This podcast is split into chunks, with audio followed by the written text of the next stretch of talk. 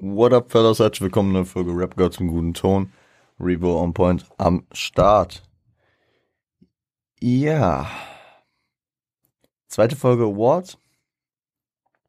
Am Freitag haben wir uns mit der Performance beschäftigt.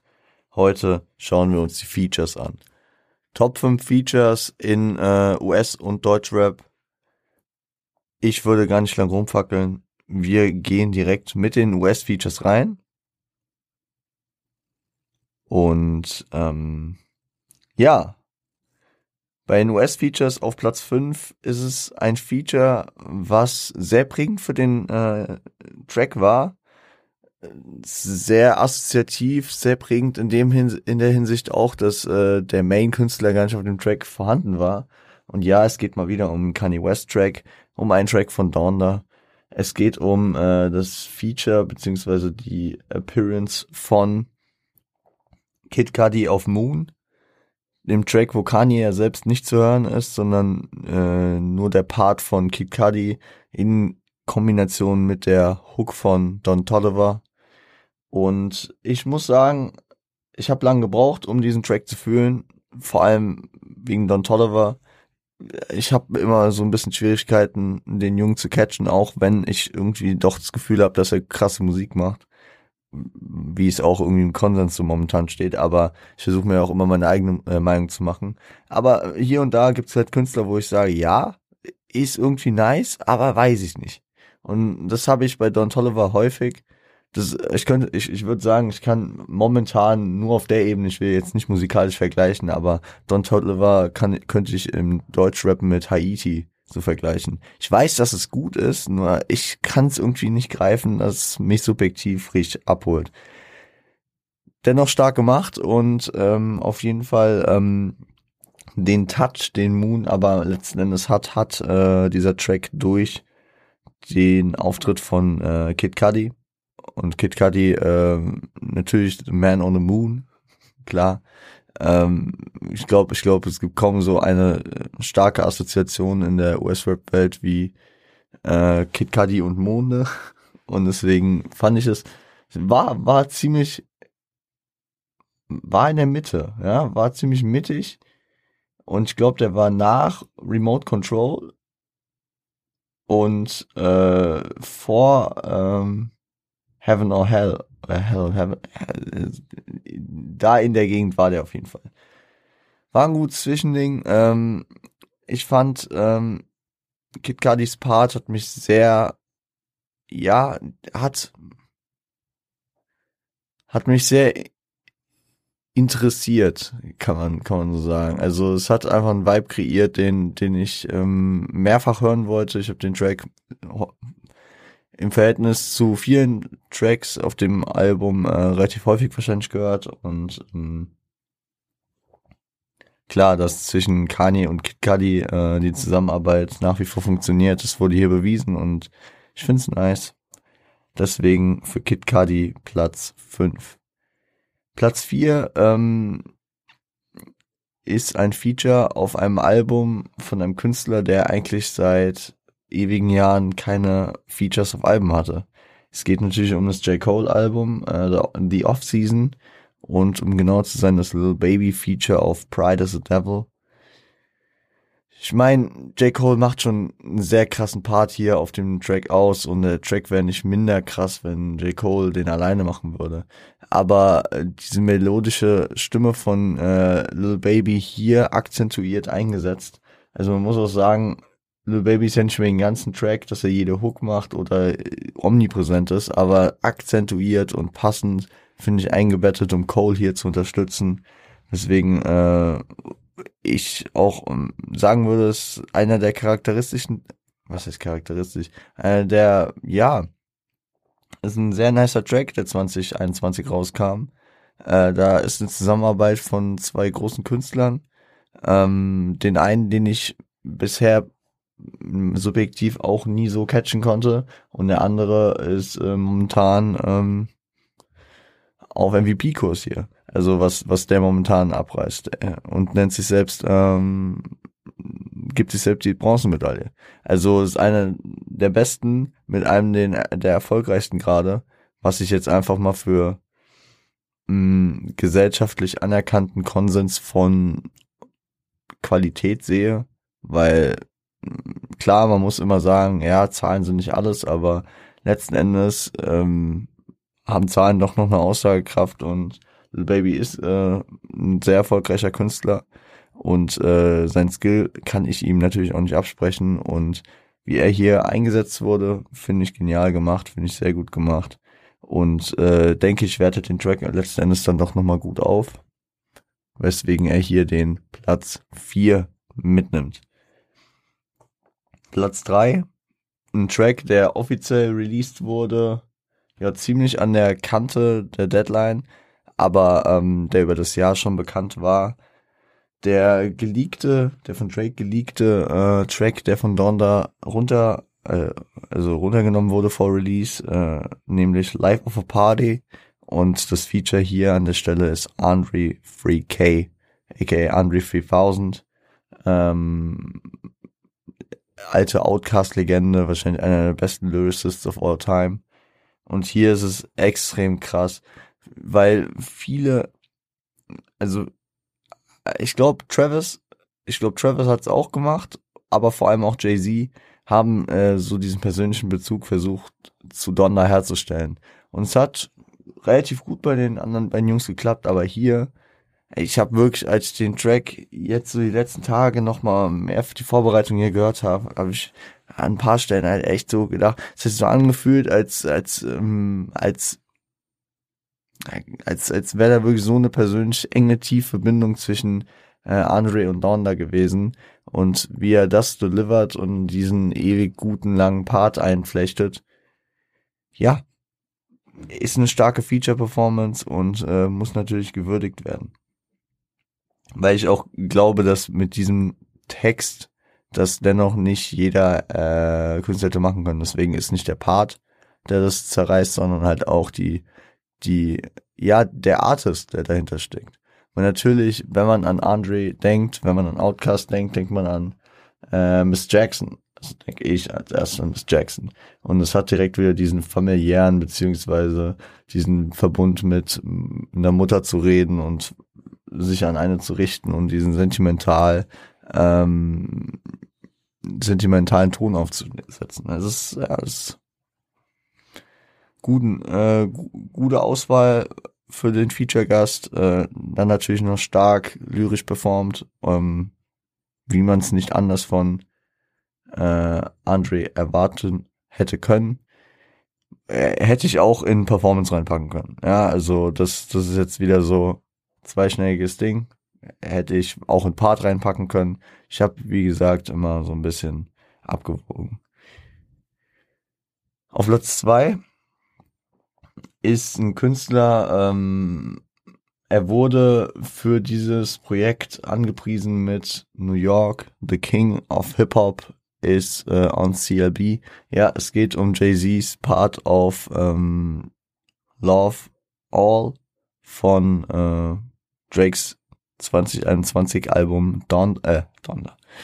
Certified Lover Boy, natürlich. Ähm, und es ist einfach interessant, dass ja ein relativ großer Konsens besteht, dass Drake einer der zwei größten Artists äh, der heutigen Zeit ist in der Hip-Hop-Szene. Ne?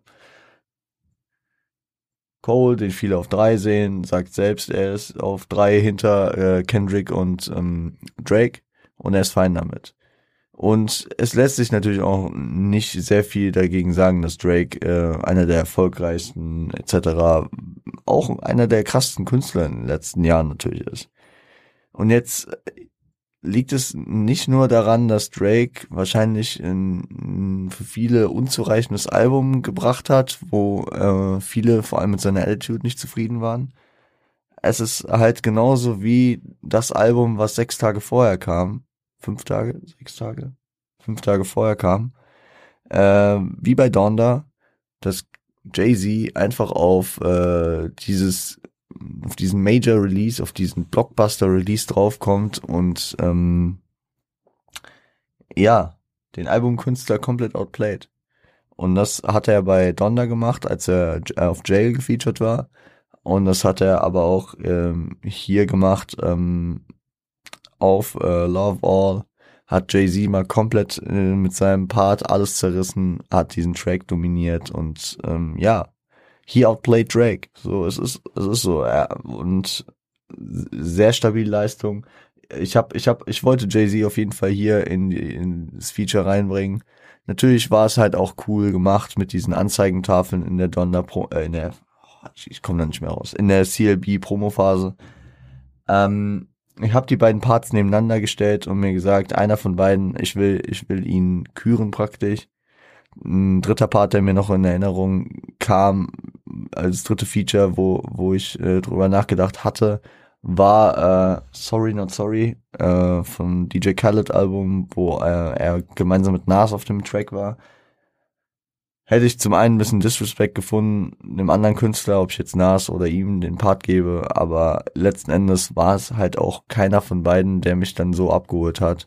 Und äh, da haben mich die zwei Parts, also der eine auf Jail auf dem Donda-Album und der andere hier auf Love All auf CLP, mehr abgeholt und somit kriegt äh, Jay-Z hier den, das zweitbeste Feature 2021 im US-Rap.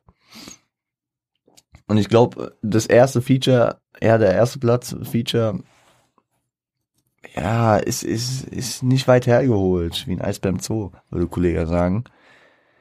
Ähm, es ist Kendrick Lamar.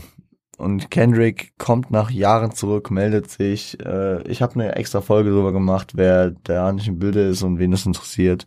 Hört euch gerne an. Ich glaube, die Folge ist irgendwie Kendrick Lamar seit 2000 seit Damn, glaube ich, oder so. Seit seinem letzten Album, was da passiert ist. Ich habe das alles ein bisschen aufgerollt, äh, kam vor eins, äh, von einem Monat, ich glaube im November irgendwann. Auf jeden Fall, Kendrick Lamar kommt zurück. Das erste, was man offiziell musikalisch von ihm hört. Seit Ewigkeiten. Family Ties, das, äh, die, die Single, beziehungsweise das Feature, äh, auf, für das Baby Keem Album Melodic Blue, wo ähm, ja Kendricks erstmal wieder auftaucht mit Smoking on Your Top 5 Tonight, mit äh, diversen Flow Switches, mit äh, auch einer krassen Leistung von Baby Keem. Ich feier Baby Keem, wenn er seine seine seine Rap Attitude auflegt, was auf Melodic Blue nicht genug für mich vorhanden war, weswegen es ist für mich jetzt nicht ein überkrasses Album war, ich habe Respekt vor dem Album, ich habe es mehrfach gehört und äh, es war ein stabiles Album. Mein, mein persönliches äh, Playlist-Album wird es nicht. Aber auch hier ist es äh, anzusehen, dass äh, Baby Keem of Family Ties eine sehr starke äh, Leistung hatte. Und dann genauso wie bei Jay-Z auf dem Drake-Track halt diese Machtdemonstration kommt und äh, Kendrick gefühlt 50 Flows und 30 Stimmen auspackt. In einem Paar. Und es ist, es ist so Family Ties. Es ist vielleicht, es ist jetzt auch nicht mein Playlist-Track Number One, wo ich sage, den höre ich mir täglich an, weil er so geil zu hören ist und was auch immer. Aber darum geht es nicht immer. Es geht um äh, hier auch um einfach die Gewähltheit dieses Features. Natürlich, Family Ties, geniale Idee äh, Kendrick sucht praktisch den Weg, sich mal wieder äh, präsent zu zeigen. Er könnte jetzt irgendwie bei irgendwem Feature machen. So, er könnte auf ein Kanye-Album wie äh, bei Life Pablo drauf sein. Ja, okay, warst Jahre weg, warum kommst du jetzt so zurück? Er hätte, er hätte äh, mit J. Cole irgendwie eine, eine Single droppen können und hier so ein bisschen anteasen, maybe, da kommt vielleicht doch nochmal das Collabo-Album. Aber letzten Endes es sind die Family Ties, es ist noch, also es wurde ja bekannt gegeben, beziehungsweise es ist irgendwann äh, bekannt geworden, dass ähm, Baby Keem der Cousin von Kendrick ist. Und dann ist es doch eine geile Sache für die Promo für das neue Album des kleinen Cousins, äh, das Feature beizusteuern und somit äh, wieder zurückzukommen. Kleine Anmerkung, natürlich gab es auch noch äh, Range Brothers, also das zweite Feature von Kendrick. Ja, habe ich mir, wie vorhin bei den Jay-Z-Parts, habe ich mir den Bess das Bessere rausgesucht und äh, wahrscheinlich auch, weil es einfach diese Single so war, fuck Kendrick ist back und wie das die Promo natürlich auch beeinflusst hat. Es, es war, ja, es war ein guter Move. Und das, und das in der, und das in der, äh, und ich glaube, das kam wirklich an dem Tag auch, an dem äh, Certified Lover von Drake kam, ne? Das ist krass. Also, es, es waren Moves und wirklich, ich, ich erinnere mich, genau, es war nämlich so, ich habe dann Sonntag Abend im Stream auf äh, beides reagiert und es war so, ich habe erst mir Kendrick angehört und dann das Drake-Album. Also, da, äh, ja, da ist einfach meine persönliche, meine persönliche Einschätzung beziehungsweise für viele wahrscheinlich auch so gewesen. So, fuck, Kendrick hat released, Kendrick ist zurück, was? Höre ich mir als erstes an. Gute Promo, stabiler Part. Wir sind gespannt, äh, wie Kendrick 2022 hoffentlich mit seinem ähm, nächsten Meisterwerk zurückkommen wird. Und hier meldet er sich mit seinem Feature zum äh, Feature des Jahres im S-Rap erstmal wieder. Gut. Wenn wir jetzt fertig sind mit US-Rap Features, dann können wir ja auf die Deutschrap Features gehen. Und ähm, ja, Deutschrap Feature Platz 5, ähm, eine Künstlerin, die per Performance äh, knapp rausgerutscht ist. Es geht um Ruhr. Sie belegt Platz 5 auf dem Track äh, Squad X Showtime. Äh, das war dieser äh, LIP ähm, Posse Cut Track auf dem äh, Streben nach Glück Album von ähm, von PA. Und warum warum äh, Ruhr? Ich meine, Jamule hat gefühlt diesen Song so ein bisschen gemanagt. Man hat äh, Hamso gehört, man hat äh, man hat Fordi gehört, man hat Kianosch gehört, alle abgeliefert so. Aber wenn man auf die äh, Songstruktur so ein bisschen schaut, dann ist es krass. Die ganzen Jungs sind am Start, machen ihren, ihr Ding und dann kommt PA und du denkst so, okay, PA hat zerrissen. Und ist klar, PA ist der Labelboss, PA ist der, der die krasse Legacy hat, PA ist eine der krassesten Lyricists, die Deutschland hat. Und dann ist halt noch ein Künstler praktisch da. Also ich glaube, es war halt wirklich so, die wollten nicht, dass PA den letzten Part macht. Und was, was wird dann in der Situation halt gemacht? Ruhr kommt mit einem Part und ähm, schafft es praktisch, dass man aus diesem Track rausgeht und sich sagt, dass man sich nicht sagt, oh, das arme Mädchen, äh, PA hat, also nach PA war alles vorbei und da ging nichts mehr drüber. Nein, sie bringt einen ebenbürtigen Part, um praktisch das zu matchen, was PA in seinem Part geschaffen hat. Und äh, wenn man, wenn man dann natürlich nochmal auf die, die äh, etablierten Künstler, die äh, davor praktisch ihre Parts gedroppt haben, guckt und das äh, nochmal in Verbindung damit stellt, an welchem, ja, an welcher, wo in ihrer Legacy Ruhe erst ist, dann ist es natürlich nochmal, dann, dann will ich dafür nochmal mehr Props geben, gefühlt. Und deswegen, ähm, ja, kriegt Ruhe hier den äh, Platz 5 für äh, das beste Feature, weil sie auf diesem Track äh, sehr gut abgerissen hat. Auf jeden Fall von den Features her das Beste auf dem Track war und ähm, ja, ein, gut, ein gutes Ding hier abgeliefert hat. Platz 4 ist äh, eine andere Künstlerin, die ebenso wie Kendrick, das ist jetzt eine ganz komische Brücke, ähm, nicht 2020 und 2021 so aktiv war. Es geht um äh, Juju. Juju hat ähm, 2019 ihr Solo-Debüt gegeben mit Bling Bling. Sehr stark funktioniert, sehr starkes Album. Wir, wir haben im Podcast mal drüber gesprochen, hört euch die Folge gerne an. Ähm, wirklich eins meiner Lieblingsalben des Jahres 2019 und äh, ich äh, höre es immer noch gerne. Und äh, sie kam auf dem Raf Camora Album, beziehungsweise äh, in der Single mit Raf Camora zurück. Äh, Wenn du mich siehst, hieß die Single und ja, warum das Feature so krass war, ich persönlich höre keinen Raf Kamora. Dieser Track, den habe ich rauf und runter gehört. Lag nicht an Raf wahrscheinlich. Juju kommt auf diesen Track von diesem sehr experimentellen Künstler, der ähm, der immer seinen eigenen Film fährt, wo ich finde, wo es auch sehr schwer ist, ein Feature zu fassen. Es gibt sicher Leute, die krass mit dem Featuren können. Also klar, 187 Sachen, die ganzen Bones äh, Sachen, also Palm aus Plastik und was, hat, war immer stark und so. Aber es, es gibt auch viele Features, die mir nicht passen mit Raff. Und äh, das hat Juju gut gemeistert. Es ist ein sehr starkes Feature, es ist ein guter, guter Gesamttrack und äh, ich sag, ich sag, wie es ist. Und das, ähm, das meine ich auch nicht böse, aber wenn ich, äh, wenn dieser Track ohne das Juju-Feature gewesen wäre, dann wäre es für mich einfach wieder ein Rough-Track gewesen. Und was Juju damit geschaffen hat, ist, dass für mich ein sehr starker Track wurde, der, der für mich wieder Erkennungswert hat und den ich mir halt auch gerne wieder anhöre.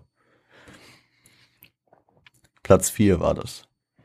Platz drei Und hier, hier, hier könnte ich ein bisschen Shitstorm kassieren, beziehungsweise ihr könntet ihr äh, mich bashen wegen der Einordnung. Aber was soll ich machen? Es ist ein deutscher Track, aber das Feature ist US und es ist halt aber auch von einem deutschen Künstler, der halt US rappt. Und äh, da könntet ihr schon auf die Lösung kommen. Es geht um Calvin Cold und äh, sein, sein Feature auf dem Track Kimo Sabe von Chelo und Abdi. Ich weiß gar nicht, kam der Track in irgendeinem Pro äh, Projekt Zusammenhang? Ich glaube nicht, der wurde einfach random gedroppt und ich, ich hatte Kevin Cold mehrfach dieses Jahr echt besonders in seinen Zusammenarbeiten mit deutschen Künstlern äh, echt auf dem Schirm äh, in dem AMG Remix auf äh, dem Magori Album von Savage fand ich ihn sehr stark, da hat er auf Deutsch und Englisch gerappt in diesem Posse Cut und es war sehr wild. Und äh, hier diese diesen Track macht er mit zum einer eine der most repeated Tracks wahrscheinlich äh, in in dem Jahr 2021 für mich. Also der geht immer, ich höre den wahrscheinlich jeden Tag und ähm, es ist so das, die Mischung aus dem äh, Mietwagen-Tape-Style von Chelo und Abdi und äh, diesem Army Atlanta New Orleans-Style. Okay, ist jetzt auch sehr, ja, keine Ahnung, man könnte ihn auch woanders einordnen, aber ihr wisst hoffentlich, was ich meine. Es ist halt dieser, dieser New School Army Rap Style, der in dieser, in dieser Hook rüberkommt, der aber sehr gut in der Balance steht mit dem, was äh, Chill und Abdi dann in ihren Parts machen, wo man den beiden Jungs auch einfach mal wieder Props geben muss, dass sie nicht festgefahren auf irgendeine Schiene sind, sondern dass sie jeden Style hier adaptieren können. Es fällt mir auch einfach, ist mir neulich wieder aufgefallen, mit wem Chelo und Abdi schon Tracks gemacht haben und äh, wie die immer funktionieren. Gab es auch dieses Jahr einen Track mit Twin, hat's auch krass funktioniert. Um kurz auszuarten. Äh, natürlich ein legendären Frankfurter Zoo die ganzen Sachen mit Haftbefehl. Also Chill und Abdi sind sehr anpassungsfähig und die waren auch auf dem ähm, auf dem AMG Remix tatsächlich drauf mit Savage, äh, von Savage, wo er auch Kevin Colt war. Also stabile Künstler und äh, ich finde das Feature war hier sehr gut gewählt.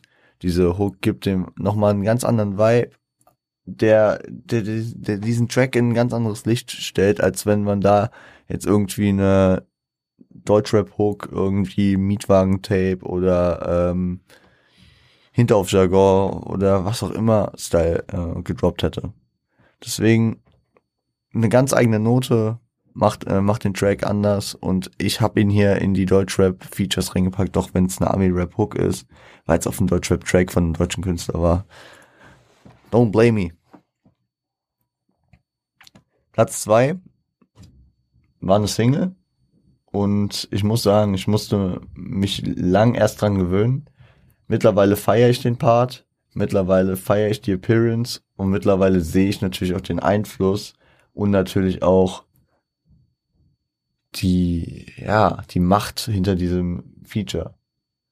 Und es geht um äh, Rotlicht Massaker 2 und das äh, San Diego Feature. Damn, wie lange ist es her, dass San Diego und Kollege öffentlich praktisch obvious einen Track gemacht haben und praktisch sich damit öffentlich äh, als Homies gezeigt haben. man munkelte ja schon länger jetzt und es war ja auch hier und da schon klar, dass äh, die beiden jetzt nicht mehr in Feindschaft sind und man hinterfragt natürlich auch die Wahrhaftigkeit dieser Beef-Historie. Aber auch wenn ich Boss auch nie gehört habe, allein als Kollega-Fan ist es natürlich ein großer Step.